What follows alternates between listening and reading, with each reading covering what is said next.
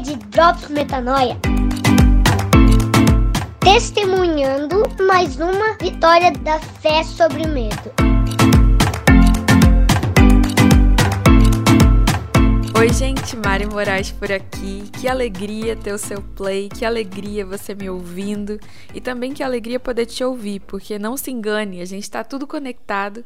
A gente ama receber as mensagens que vocês mandam é, de, da forma que for. Às vezes vocês mandam nas redes sociais, mas às vezes vocês mandam pensamentos positivos, orações. E é um, um privilégio enorme me comunicar com vocês, viver as nossas crises juntos, porque o Drops existe para isso. São pílulas de liberdade, pílulas de libertação oportunidade de dissolver aquelas mentirinhas chatas que ficam oprimindo a gente, causando um sofrimento desnecessário, como se a vida já não fosse dura o bastante, né, gente? E o Drops de hoje vai ser sobre um assunto íntimo, como sempre, porque a gente não tem por que vir aqui falar daquilo que a gente não vive, né? e, e a gente vai falar de um pensamento assim, ou de uma crença muito difundida, é bem comum é, se ouvir essa frase, que é eu sou uma pessoa ansiosa. A gente se identificar com esse papel, né? Como se fosse normal, como se fosse ok. É, e aqui eu não tô menosprezando as questões de saúde mental, gente, porque transtorno de ansiedade é um transtorno psiquiátrico sério que tem o seu tratamento médico, né? Mas eu tô falando aqui da vulgarização, inclusive, disso como, como uma característica pessoal. É incrível como a gente se orgulha de ser controlador, como se isso fosse uma coisa boa, né? De ter a ilusão de ter tudo na agenda certinho, no horário certinho, de ter os planos certinhos, de quando vai acontecer tal coisa, quando vai acontecer a promoção, quando vai acontecer o casamento, quando vai acontecer o filho, quando vai acontecer a formatura. E aí, de repente, a vida vem e mostra que as coisas não são no nosso tempo e a gente cai né, num abismo profundo de frustração porque a gente não está acostumado a associar a falta de controle a uma coisa boa, né? Infelizmente, o controle tem sido associado inclusive à maturidade. Você já sentiu orgulho de ser uma pessoa controladora, ansiosa? É, acho divertido, inclusive, falar sobre isso, como você gosta de tudo no seu tempo e tudo rápido. É, eu já conheci muitas pessoas assim, já fui assim, e hoje é, é muito triste isso. É muito triste, especialmente é, no campo espiritual, se associar Deus como patrocinador das minhas demandas ansiosas. Eu, eu fico assim para morrer com isso, porque cada dia mais que eu me aproximo, né?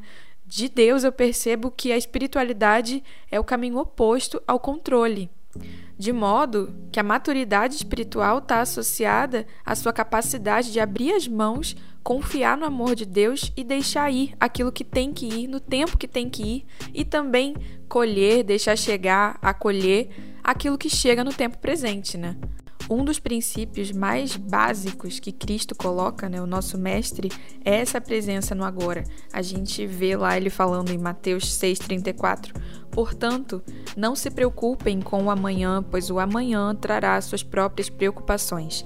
Basta a cada dia o seu próprio mal. Tiago era um dos caras que seguiam Jesus de perto e ajudou a manter a comunidade unida depois, né, que Jesus deu um tchauzinho e subiu. É, ele escreveu uma carta para a comunidade dando uma baita bronca sobre esse assunto. Olha só, tá lá em Tiago 4, 13 a 16. Escutem agora vocês que dizem: hoje ou amanhã iremos para a cidade tal e lá passaremos um ano e faremos negócios e teremos lucros. Vocês não sabem o que acontecerá amanhã. O que é a vida de vocês? Vocês não passam de neblina que aparece por um instante e logo se dissipa. Em vez disso, deveriam dizer: se Deus quiser, não só viveremos, como também faremos isso ou aquilo. Agora, entretanto, vocês se orgulham das suas arrogantes pretensões. Todo orgulho semelhante a esse é mau. Interessante, né? Porque Tiago disse exatamente a mesma coisa, estava boladão com aquilo que eu falei no começo do episódio. Como você pode associar a sua fé, a sua pretensão de ter controle sobre o que você vai fazer? Isso é um absurdo. Isso é exatamente o oposto daquilo que o mestre, a quem você diz seguir, ensina, né? Então, a gente vive crendo que vai acontecer o que tem que acontecer, entregando o nosso melhor no agora, mas sem grandes pretensões, né, de controle da realidade. Eu queria muito que você guardasse essa verdade no seu coração. Deus está no agora. Nesse momento, nesse tempo presente aqui que você está me escutando, os anjos, os exércitos, as forças espirituais, a natureza, os fluxos, os ventos, tudo converge para esse momento agora e é agora que você vai encontrar Deus. Você não vai encontrar Deus na nostalgia do que você viveu com Ele, que passou. Você também não vai encontrar num futuro que não existe.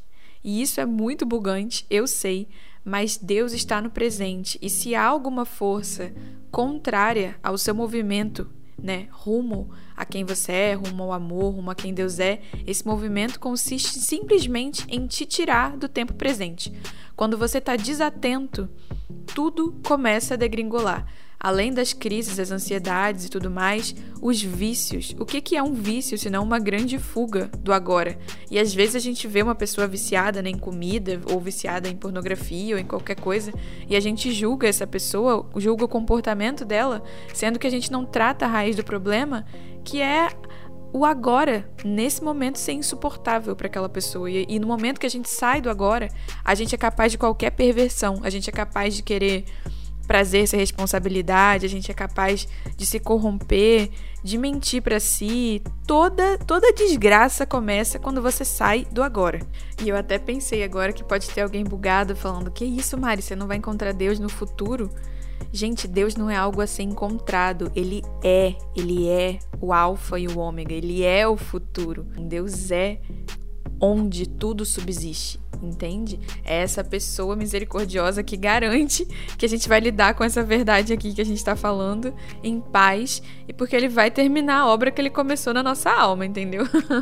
então, eu não tenho expectativa de encontrar Deus depois, porque Deus não pode ser encontrado. Deus é experimentado para todo sempre, por quem tiver afim, lógico. Mas deixa eu parar de viagem na maionese aqui, que eu fui lá longe e vocês sabem que eu gosto das coisas práticas. Bora falar, né, do dia a dia.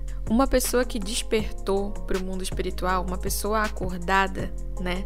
Ela tem angústia no dia a dia. Claro que tem, mas ela não tem medo, porque ela não tem expectativa de controle. O medo é aquela sensação de paralisação né, que você tem diante de um conflito porque você não sabe o que fazer e você vive a tristeza de não saber o que você tem que fazer para se defender daquela situação.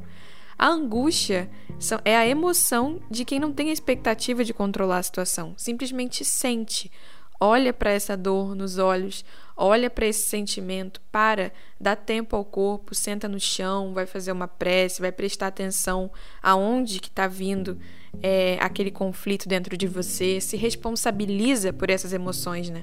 Uma pessoa adormecida, ela tá tentando segurar tudo o tempo todo, é, ela vive cheia de medo, vive cheia de preocupação, vive buscando mais informação, se poluindo mais, é, come ansiosamente, vai para algum vício sexual porque ela não tá querendo encarar, não tá querendo se responsabilizar por aquela emoção, olhar, prestar atenção, meditar nela, orar, né? Como foi exatamente o que Jesus foi fazer quando quando ele estava boladíssimo às vésperas de ser assassinado, né, de ser crucificado, torturado. Ele foi ficar acordado, prestando atenção naquele suor de sangue, né, que a Bíblia relata que saiu do corpo dele, tamanha a angústia, né? Angustiado ele estava em espírito, não medroso. Não estava com medo porque ele confiava em quem? No pai, né? Confiava no prosseguir da história, dentro da vontade do que o pai escolhe acima de tudo, porque ele é soberano. Então eu te convido hoje a ser essa pessoa leve, né? Que encara o agora, que está presente no que está vivendo, que respeita as emoções, que sabe, sabe parar, sabe a hora de prestar atenção quando está doendo, sabe rir sem pensar no que tem que fazer amanhã também. Quando sonha, sonha confiando que o que é melhor vai acontecer e também não dá piti e maturo porque acha que Deus deve alguma coisa a você, de ser tudo do seu jeito.